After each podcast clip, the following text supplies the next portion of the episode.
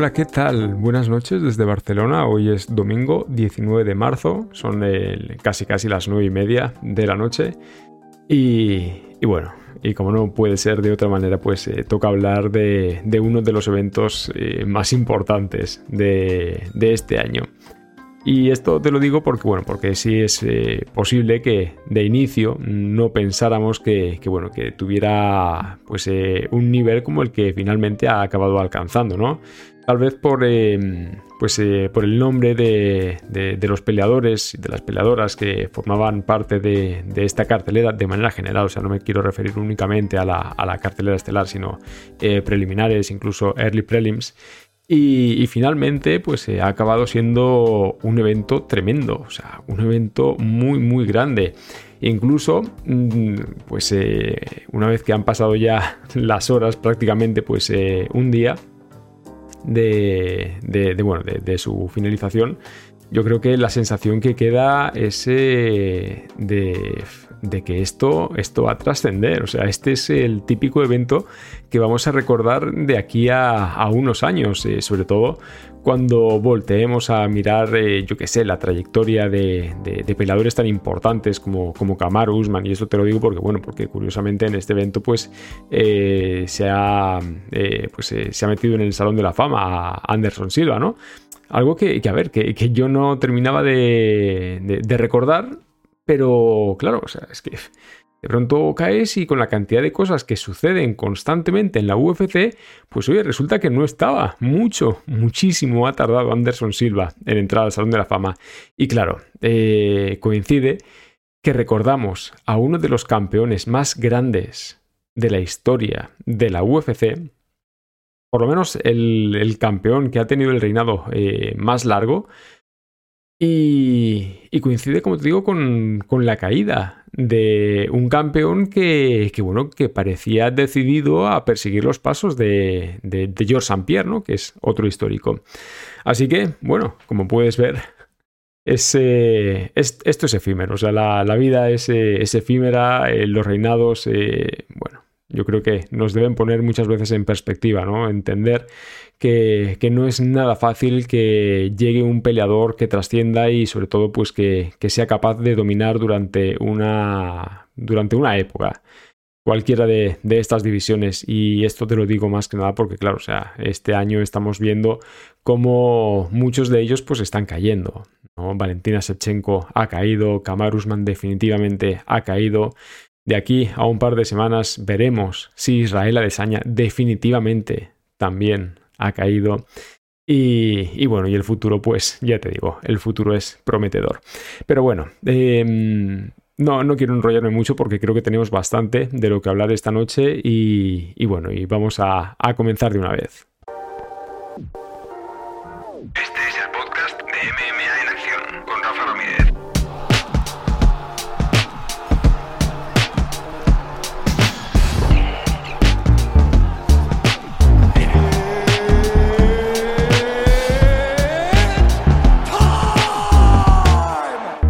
Bien, comenzamos con resultados. En el peso mosca femenino, Verónica Macedo, que bueno, que ahora es Verónica Hardy, ganó por decisión unánime a Juliana Miller. Y no, esto de huyo que, que no me lo esperaba, pero no tanto por el resultado, sino por la forma. Es que ya te digo, es que la dobló en golpes conectados. Y es que la controló durante 7 minutos y medio. Ya te digo, o sea, Verónica, lo de Verónica Hardy me ha sorprendido muchísimo. En fin, en el peso ligero, Jay Herbert y Ludovic Klein empataron por decisión mayoritaria. De nuevo, en el peso mosca femenino, Joan Wood ganó por decisión dividida a Luana Carolina. En el peso mosca, Jay Hadley noqueó en apenas un minuto a Malcolm eh, Gordon. Esto fue Performance of the Night.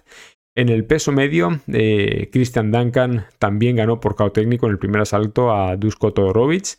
En el peso pluma, Leron Murphy ganó por decisión dividida a Gabriel Santos. Esta creo que fue la estelar de las eh, early prelims. Luego ya en el peso mosca, eh, seguimos con preliminares, Muhammad Mokaev ganó a Jafel Fillo por sumisión Ojo, a falta de un poquito menos de 30 segundos de, combate. Ya te digo, eh, fue una pelea que estuvo muy muy cerca de perder. Y esto te lo digo por, eh, la forma en la que en la que Filio en esa recta final del tercer asalto pues se encuentra una llave de rodilla impresionante, ¿no? O sea, es que la forma en la que estira provocando esa curvatura, oye, yo no sé, o sea, no logro entender cómo es que no se lesionó en ese momento. Pero es que Mokaev no solo aguantó, sino que, sino que pudo recuperar la posición. Le ganó la espalda y se inventó un neck crank con el que finalizara un rival que le complicó las cosas más de lo esperado. O sea, lo de Mokaev es impresionante, ya te digo. 22 años, invicto y con articulaciones de goma. ¿Qué más quieres, no? impresionante. Luego, en el peso ligero, dos combates, ¿no? Eh, Yanal Asmuth noqueó en el, bueno, en el primer asalto fue poco más de, un minuto a Sam Patterson y, Chris Duncan ganó por, por eh, decisión dividida a Omar Morales. ¿Vale? Em, estelar, de las preliminares, Jack Shore sometió a Magwan Amirkani en el segundo asalto. Y ya en la cartelera estelar, Marvin Vettori ganó por decisión unánime a Roman Dolitze. En el peso mosca femenino, Jennifer Maya ganó por decisión unánime a Casey O'Neill. En el peso welter, Gunnar Nelson sometió en el primer asalto a Brian Barberena, Performance of the Night. En la pelea coestelar, peso ligero, ya lo sabes, eh, Justin Getji ganó por decisión mayoritaria a Rafael Fisiev, Fight of the Night, y en la pelea estelar, título del peso welter, Leon Edwards defendió su cinturón contra Kamaru Usman ganando por decisión mayoritaria.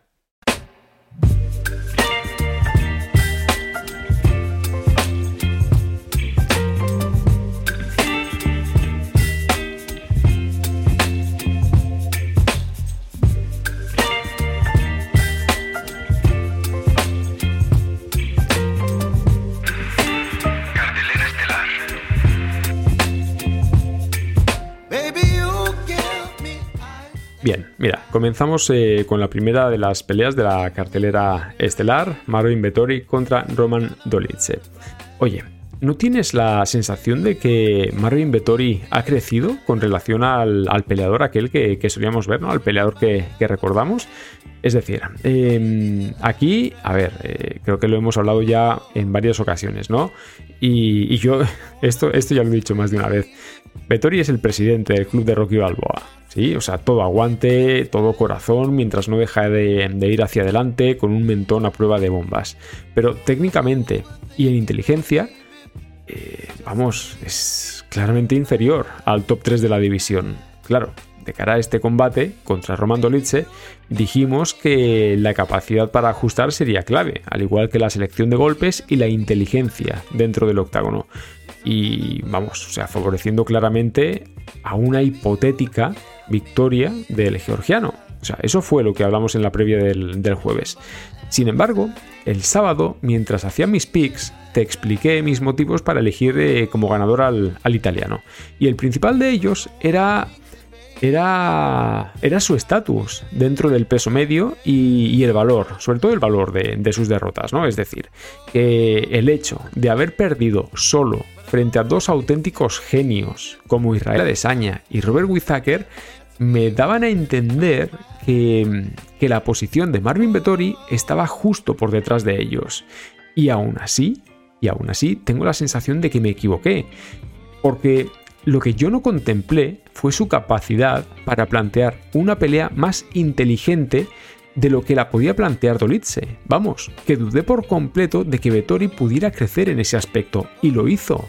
Lo hizo para llevarse una pelea muy, muy difícil. O sea, para empezar porque Dolitze, que, es que vamos, que es que estaba enorme, llevaba muchísimo peligro con sus manos. Es más, es que incluso tocó el mentón del, italiano en el primer asalto y, y lo puso en problemas.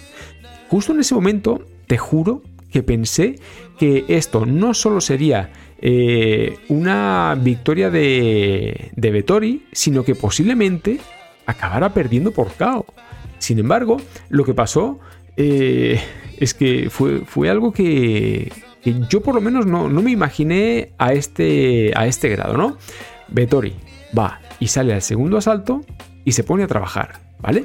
Busca su distancia, busca su timing y, y lo hace peleando marcha atrás, refugiándose en su cabeceo, en sus contras, pero sobre todo en sus patadas, mostrando una sobriedad y una capacidad para no caer en los intercambios de Dolitze que estoy seguro de que hace un par de años hubiera aceptado sin ningún problema.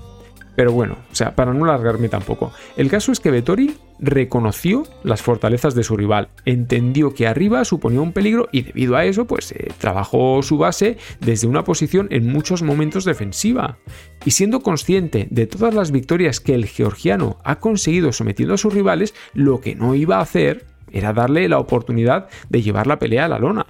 Por lo tanto, Roman Dolitze hizo una pelea muy justa, para todas las posibilidades técnicas que creo que creo que tiene. Dependiendo demasiado de un volado de derecha que Vettori pues acabó eh, descifrando y continuamente fue hacia adelante sin navegar con los derribos o sin hacer nada diferente durante tres asaltos. Conclusión. A ver, digo yo, que si quieres ser relevante, no puedes darte el lujo de ser unidimensional. Menos aún contra la gente que hay ahí arriba. Ahora, más allá de, esta pelea, quiero traerte aquí algo que, a ver, que, he leído y, que me ha llamado muchísimo la atención. ¿no? Esta pelea la gana Marvin Vettori por, por eh, decisión unánime. Em, las tarjetas son 28-29, 28-29 y 27-30. Vale. Ese 27-30 corresponde a la tarjeta de, un árbitro que se llama eh, Paul Sutherland. Y lo que no entiendo es qué demonios vio en el primer asalto para pensar que se lo llevó Vettori. Claro, esto te lo digo porque Saúl Alsati dijo algo muy interesante, y es que en la NBA se permite que algún periodista plantee ciertas preguntas a los árbitros sobre las decisiones más cuestionables o directamente controvertidas. A ver, Sé muy bien que estamos muy lejos de que, de que se pueda implementar eso aquí. Eh, pero si se llegara a hacer, estoy seguro de que, uno, muchos de los jueces quedarían expuestos y dos, por lo menos, claro, aquí ya viendo, tratando de verlo el, el, lado positivo, pues entenderíamos un poco mejor cuál es el criterio que usan para puntuar. En fin, yo, yo ahí lo dejo. Mira, eh, seguimos con la pelea eh, de peso eh, mosca femenino, Jennifer Maya contra Casey O'Neill. Y tengo que aceptarlo. Estoy muy, muy sorprendido con el tremendo nivel de Jennifer Maya y muy decepcionado con el pobre desempeño de Casey O'Neill. Así que vamos por partes. Em, el sábado te lo dije en los picks y te lo dije con números. Casey O'Neill es una peleadora con un futuro brillante, y eso se asentaba sobre una serie de desempeños que no podían hacer otra cosa más que generarme ilusión, ¿vale? Y aquí voy a hablar en primera persona. Estadísticamente, a mí me parecía superior, tanto por volumen de golpes como por capacidad para derribar. ¿Y sabes qué fue lo que consiguió? Nada, ¿vale? Nada, porque Jennifer Maya se presentó con uno de los desempeños más sólidos que le recuerdo. Y bueno, entiendo que, esta era una pelea para, evaluar a O'Neill, eh, sobre todo porque nunca antes se había enfrentado a un striker de este nivel, ni de su experiencia ni de, ni de, ni de su resistencia. Y, claro, y ahora ya sabemos dónde está cada una. Maya está entre las mejores de la categoría, porque vamos, porque es que tiene que estar ahí, eh, de una categoría en la que difícilmente va a ser campeona. O sea, yo, a ver, porque uno nunca puede decir eh, nunca, pero, pero a ver, dudo mucho que vaya a ser campeona en algún momento. Y, y O'Neill, bueno, o sea, ella ahora mismo lo que tiene es muchísimo en lo que pensar y sobre todo muchísimo que corregir. Eh, porque todo el ímpetu con el que llegó creo que se estrelló frontalmente contra una buena peleadora que no ha demostrado recientemente pertenecer al top del peso mosca femenino, ¿vale? O sea, es una buena peladora, merece estar ahí arriba, pero eso es una cosa y otra muy diferente es el top, ¿vale? Em, como te digo, estamos hablando de una categoría que, está impresionante, sobre todo con las chicas que están subiendo, y me refiero a algunas como eh, Manon Fiorot, como Tayla Santos o como Erin Blanchfield. Así que, si O'Neill no es capaz de imponerse a una Jennifer Maya que está en la zona media del top 15. O sea, que no estamos hablando del top 10, porque entonces estaría en, el número 5, ¿vale? Eh, pues yo creo que mucho menos lo está para pretender convertirse ahora mismo en una peleadora que imponga respeto, ¿vale? O sea, me estoy refiriendo a Casey O'Neill. Y, y mira que, a ver, o sea, que luego ya en frío tú vas, miras la estadística y dices, pero espérate, o sea, ¿qué, qué ha pasado aquí? ¿Cuándo ha pasado esto? Porque conectó 137 golpes significativos. O sea, ¿tú sabes cuánto es esto? Esto es 9.1 por minuto. Eh, puedes decir, bueno, vale, pues eh, está en su línea, ¿no? Ha subido incluso un poquito. Pero, pero es que no le sirvió de nada. Porque lo que consiguió fue que alguien que promedia 4.5 se fuera hasta los 9.6. Es que Jennifer Maya, que no es una peleadora de tanto volumen, fue y conectó 145 golpes significativos. Se puso las botas esta pasada noche y forzó a Casey O'Neill a pelear bajo sus condiciones, haciendo un uso impresionante de su footwork, eh, con, eh, con, desplazamientos eh, constantes, fintas, un control de la distancia tan efectivo que evitó que O'Neill, que es una peleadora con un rango tremendo, fuera incapaz de encontrar su distancia o de sentirse cómoda. Y esto te lo puedo explicar con, un ejemplo, ¿vale? Mira, Casey O'Neill es una peleadora que basa sus victorias en la lucha, en los eh, derribos y en el control mediante, mediante ground and pound. Y en esta pelea no es que no consiguiera ningún derribo, es que apenas intentó uno en todo el combate. Eso para mí significa algo, ¿vale?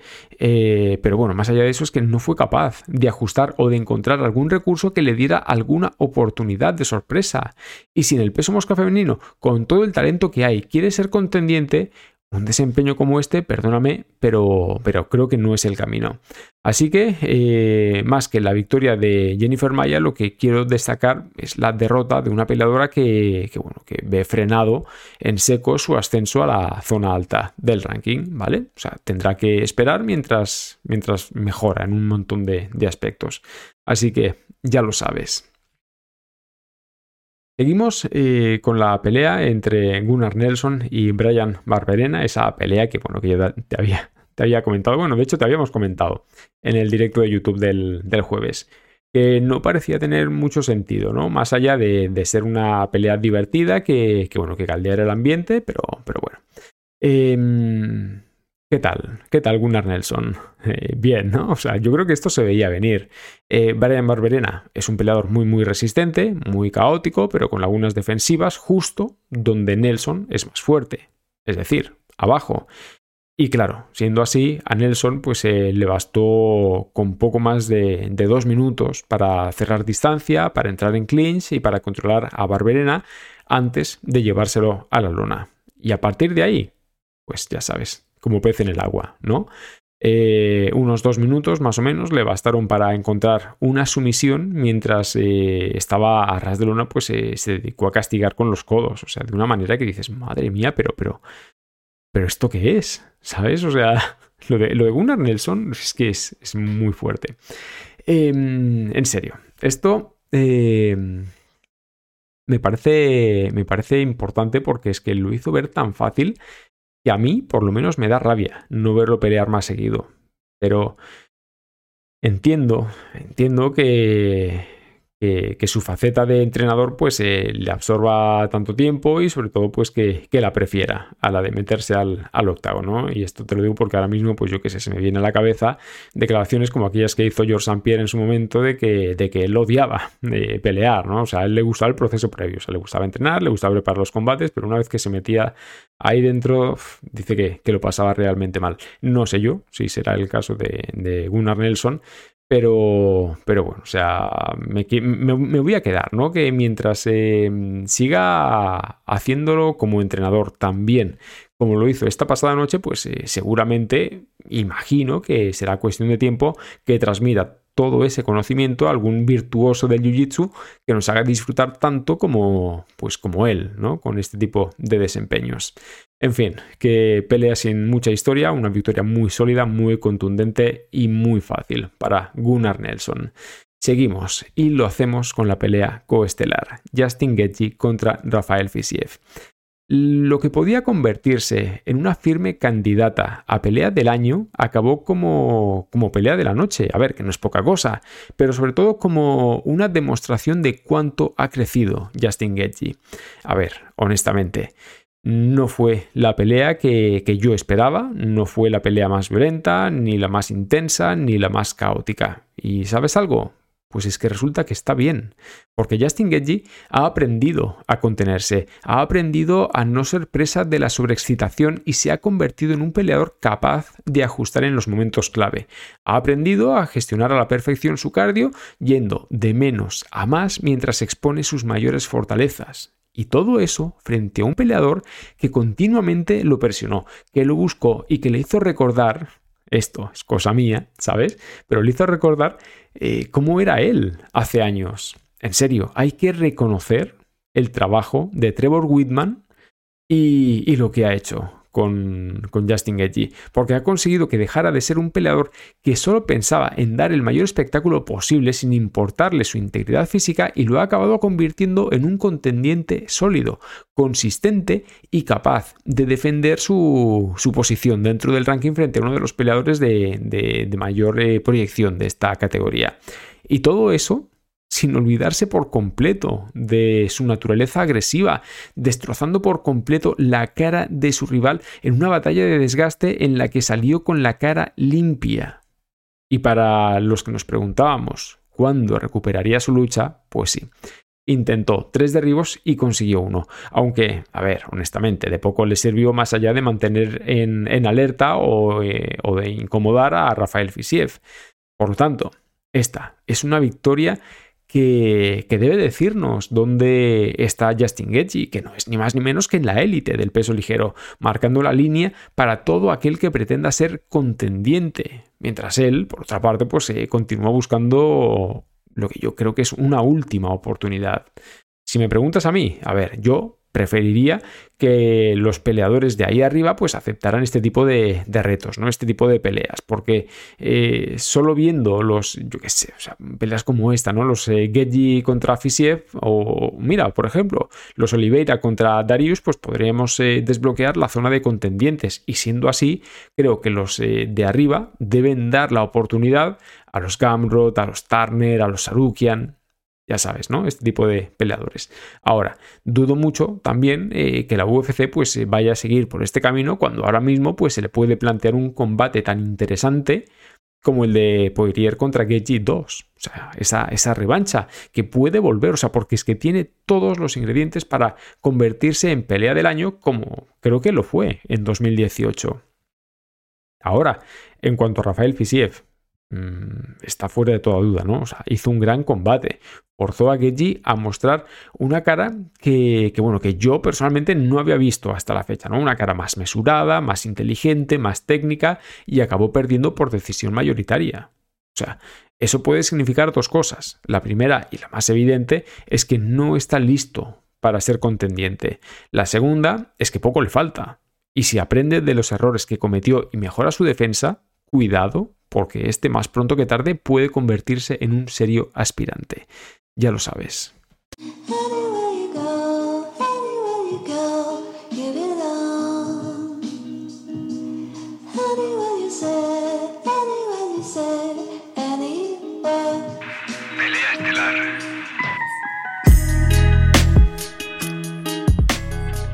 Bien, y llegamos a la pelea estelar de este UFC 286, Leon Edwards contra Kamaru Usman, el fin de la trilogía. Bueno, eh, ¿te has dado cuenta de a la velocidad a la que todo cambia dentro de la UFC? Esto te lo digo porque, bueno, porque la semana pasada hablábamos de, bueno, de cómo un peleador, un eh, ex campeón como Peter Jan, pasaba de, bueno, de, tener todo para dominar la categoría durante una etapa a, bueno, a perder tres combates de manera consecutiva. Y bueno, y para seguir en la línea, pues esta semana toca hablar de Kamaru Usman y toca hablar de Leon Edwards. Así que, bueno, para honrar al campeón, pues creo que es eh, merecido que comencemos por él. Porque al final resulta que, que, vamos, que es que todo tenía sentido. Incluso a pesar de las dudas, pero es que esas dudas han quedado resueltas por completo. Mira, durante esta última semana, muchos dudábamos de que Edwards eh, fuera capaz de ganarle a Kamaru Usman. Por el simple hecho de que a ojos de la gran mayoría, pues Usman es eh, absolutamente mejor en todo, ¿vale? Por lo menos eso es lo que había demostrado hasta, hasta esta última pelea. Pues oye, no solo hizo lo que muchos pensábamos que era poco probable que, pudiera hacer, sino que es que lo ha hecho dos veces, con la diferencia de que esta pasada noche ratificó eh, una, una superioridad que por la forma en la que ganó el título estaba en duda.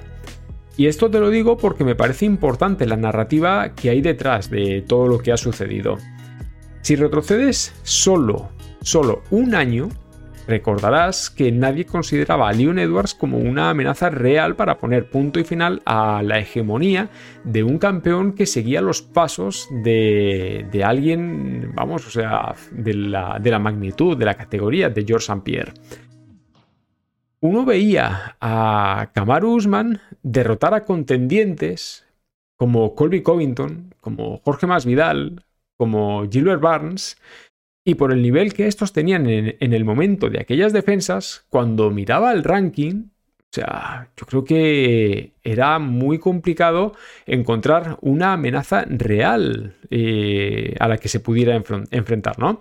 Claro, o sea, cuando a alguien se le ocurría mencionar el nombre de Leon Edwards, la verdad, ¿vale? O sea, honestamente, todos lo considerábamos como un rival menor, ¿no? Alguien que, no pondría en mayores problemas eh, una, pues, eh, una nueva defensa del campeón.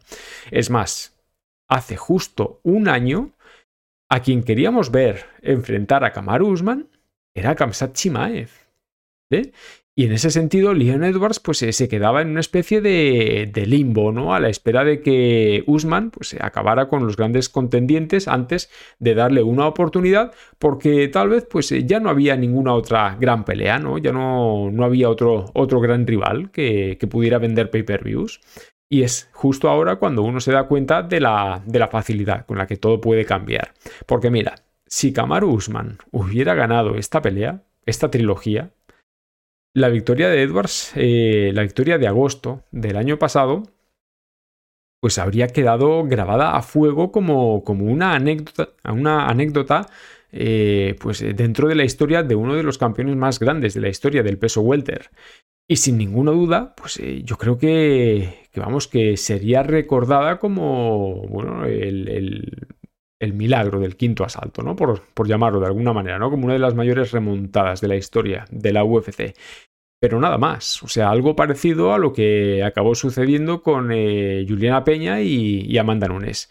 Y sabes algo, es que, es que hubiera estado bien, ¿vale? O sea, nadie se habría quejado. Hubiéramos tenido nuestra historia, en nuestra parte de drama dentro de una división que la verdad, o sea, que, se estaba poniendo un poco aburrida y ahora, pues eh, a otra cosa, ¿no? A mirar a ver eh, en qué momento era el, o fuera, o sería el, turno de, de Chimaev, o a ver cuándo le toca a, a, a Sapkate Rakmonov, mientras esperábamos a, pues a, ver si Jack de la Madalena, pues finalmente consigue un, pues un nivel de, contendiente serio. Pero no, o sea, en lugar de eso, lo que sucedió fue que, que Edwards pues, apareció como un campeón legítimo. O sea, ni más ni menos aceptó el reto de despejar todas las dudas y lo hizo con un planteamiento casi perfecto. Y todo eso considerando el factor mental que, bueno, que yo ya te había comentado el, sábado en los picks, ¿no? El de un campeón en el que muy pocos eh, creían creíamos, o sea, me voy a incluir yo también, volviendo a casa con el mayor nivel de presión de, su, de, pues eh, de, toda su vida. O sea, nunca se había enfrentado a una situación así, eh, con la responsabilidad de demostrar ante su gente que lo del año pasado no fue ningún milagro, sino que fue algo real. Y déjame decirte que lo consiguió, o sea, lo consiguió con un desempeño digno de su nuevo estatus, con una defensa contra derribos impresionante y con una efectividad en el striking que evitó que Kamar Usman pues, pudiera encontrarse a, sí mismo. Em, por lo tanto, o sea, la contundencia con la que Leon Edwards ha cambiado la historia es tremenda no solo se le recordará como el peleador que terminó con el reinado de Kamaru Usman, sino que nos ha proporcionado un giro de guion inesperado dentro de una categoría que ahora mismo vuelve a estar abierta. Ahora, en cuanto a la forma en la que lo consiguió, es que fue total, fue total de principio a fin.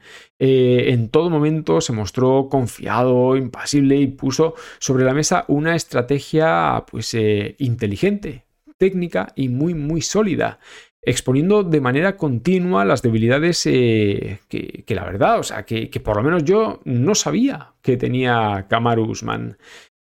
porque todos pensábamos que arriba era mejor, de la misma forma que todos pensábamos que si pues, decidía llevarlo a la lona, pues eh, lo haría. Pero es que no pudo hacerlo. No pudo hacerlo. Leon Edwards desde el primer asalto dejó claras sus intenciones, ¿no? Desplazamientos continuos, control de la distancia eh, y una infinidad de patadas, ¿no? Patadas al cuerpo, patadas a las piernas, eh, justo donde todos sabemos que Kamar Usman pues tiene más problemas. Y, y eso pues lo expuso a una nueva realidad, como te digo, una realidad que, no conocíamos, ¿no? Y es la realidad que ahora mismo vive el, ya ex campeón del peso welter, incapaz eh, de presionar de manera efectiva, incapaz de encontrar su distancia, incapaz eh, de conectar con, precisión y de manera contundente, por Dios, incapaz de derribarlo y de controlarlo de manera pues eh, sólida, ¿no? Porque cada vez que Usman lo llevaba a la, lona o, o lo llevaba al clinch, Edwards acababa saliendo sin muchos problemas. Es que la sensación de incapacidad que mostró Kamaru Usman fue impropia de él, fue incapaz de ajustar o de cambiar el desarrollo de la pelea. Y esto es algo que nunca antes habíamos visto. Em, esta versión que, que mostró ante un peleador al que había dominado durante la mayor parte de dos combates, no está para volver a ser campeón. ¿Vale?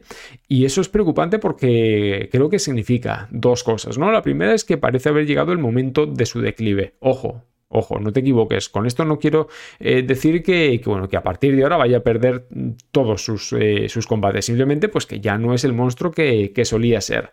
La segunda es que parece haber perdido el hambre, parece haber perdido la motivación, su confianza o incluso su, agresividad. Y dime tú una cosa, a ver, eh, si a un combate como este, y frente a este rival no sales a dar un golpe de autoridad, o sea, ¿cuándo lo vas a hacer? Ya te digo yo que nunca, de verdad. Por lo tanto, para ir terminando, eh, Leon Edwards ratificó su estatus de campeón con un desempeño de campeón. Em, sobrio, inteligente, técnico, a la vez que Kamarusman pues se despidió del cinturón dejando más dudas que respuestas, porque a ver, porque lo único que se puede sacar en claro es que físicamente se le vio lento, o sea, dependiente de una mano que, que lo cambiara todo y lejos del nivel al que nos tenía acostumbrados. Ahora, lo que hay que ver ese es cuánto tiempo más va a estar dispuesto a continuar, porque a su edad, con todos los problemas de lesiones que, tiene y con el apego que tiene hacia su familia, hacia su hijo, hacia su, hija, eh, no sé yo si, si buscar de nuevo una oportunidad de campeonato con el tremendo nivel de los peleadores que están subiendo, tiene mucho sentido para él la verdad. O sea, en cuanto a Edwards, pues eh, la verdad es que muy poco han tardado en, reclamar una pelea frente a él, ¿no? Colby Covington pues eh, lo quiere para la Semana Internacional de, la Lucha, Islam Makachev lo quiere para Abu Dhabi y, a ver, no me extrañaría que otros peleadores eh, ahora mismo, pues los más cercanos, Gilbert Barnes o Jorge Masvidal, en caso de victoria, pues comenzaran a presionar también para conseguir su oportunidad. ¿Y sabes qué es lo que significa eso? Pues que muchos ven en él a un campeón accesible.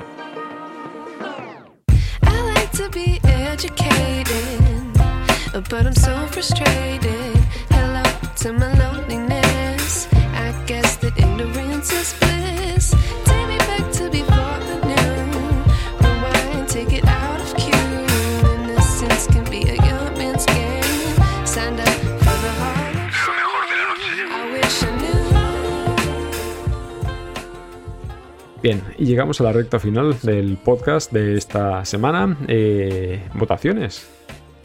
Pelea de la noche. Mira, comenzamos por aquí. Eh, pelea de la noche, pues eh, Justin Gaethje contra Rafael Fisiev, ¿no? O sea, qué, extraño. Como te dije, no fue tan caótica como se podía esperar, pero aún así pues fue un combate tremendo en el que cualquiera de los dos pudo haber ganado. O sea, para mí indiscutible. Eh, luego está también la pelea de Marvin Vettori contra Roman Dolice, o sea, pelea tremenda en la que Vettori pues, eh, demostró que también puede plantear estrategias inteligentes, que es capaz de ajustar y que cualquier buen luchador que quiera una oportunidad de título antes debe vencerlo a él. Y esto eh, te lo digo porque Roman Dolice me sorprendió muchísimo, o sea, es un muy muy buen peleador. Y, y, bueno, y para terminar, tercera opción, Leon Edwards contra Kamaru Usman.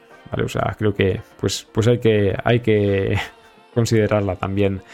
Em, a ver, en mi opinión, ¿vale? Tengo la sensación de que hubo más tensión que pelea.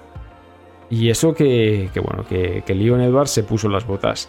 Eh, planteó una pelea muy, muy inteligente, pero también muy conservadora, bajo mi punto de vista, ya sabes. Y a Kamaru Usman, pues le faltó hambre, le faltó agresividad. No sé, es que yo, de cualquier forma, pues eh, lo que te tenía que decir ya te lo he dicho, así que te la dejo aquí por si la quieres votar, pero creo que, es una pelea que nos deja muy claro que, esta categoría ahora mismo su futuro a corto plazo pues está, está casi casi que, en el aire.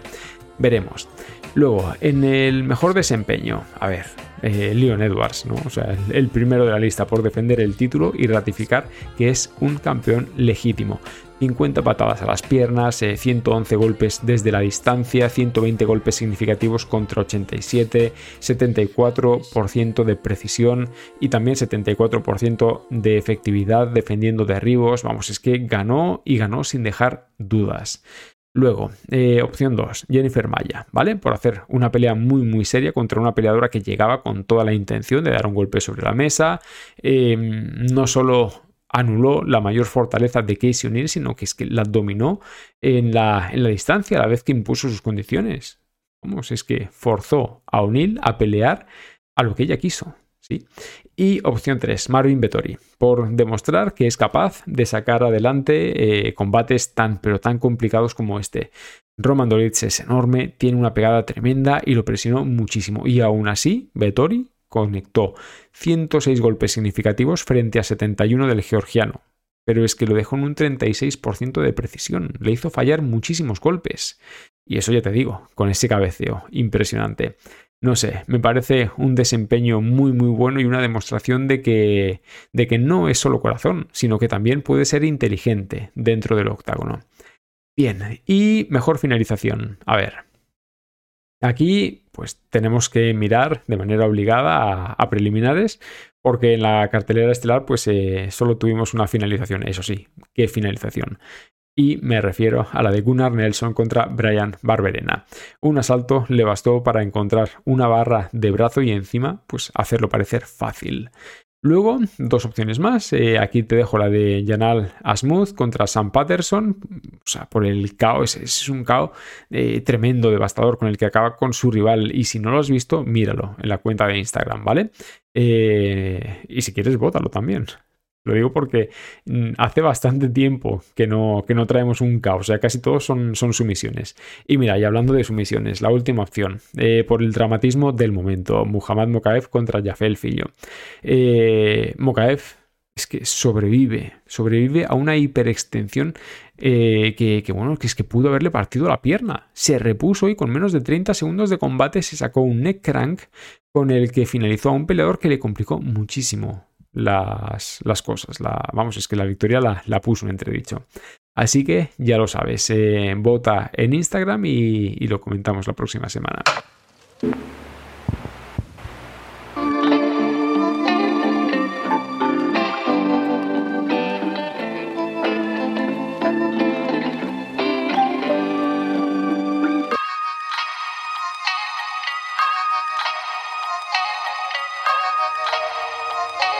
Bien, y hasta aquí llega el podcast de hoy. Este ha sido el resumen del UFC 286, un evento que, bueno, que sin ninguna duda vamos a recordar, tal vez no por, eh, por eh, la, magnitud de, los nombres de los peleadores implicados, pero sin ninguna duda por, eh, por toda esa carga narrativa, por toda esa carga dramática y por el giro de guion que, ha dado la categoría del peso welter, ¿no? Tenemos nuevo campeón, tenemos un campeón legítimo, tenemos un campeón sólido, tenemos un campeón serio y vamos a ver hasta cuánto nos dura porque ahora mismo, vamos, o sea, parece que van todos detrás de él. Em, así que ya lo sabes. Comenta, eh, comenta en, el canal de YouTube si quieres. En la, bueno, el canal de YouTube, pues voy a dejar ahí únicamente el resumen de la pelea estelar. Si no, pues aquí en, en iBox también puedes hacerlo. Eh, o si no, pues cualquier cosilla que, me quieras decir, cualquier propuesta, eh, comentario, demás, pues ya sabes que siempre son bienvenidos. Lo puedes dejar en mi cuenta, bueno, mi cuenta, en la cuenta de, Instagram. Ya sabes que es eh, MMA en acción, todo junto. Y yo no puedo hacer más que agradecerte, ¿sabes? Que, estés ahí, que me des tu apoyo, que me dejes tus comentarios, que me dan la vida. Y oye, mm, recuerda que, bueno, que esta próxima semana tenemos el UFC San Antonio, ¿sí? Ese evento en el que va a estar Marlon Chito Vera y Cory Sanhagen tremendo.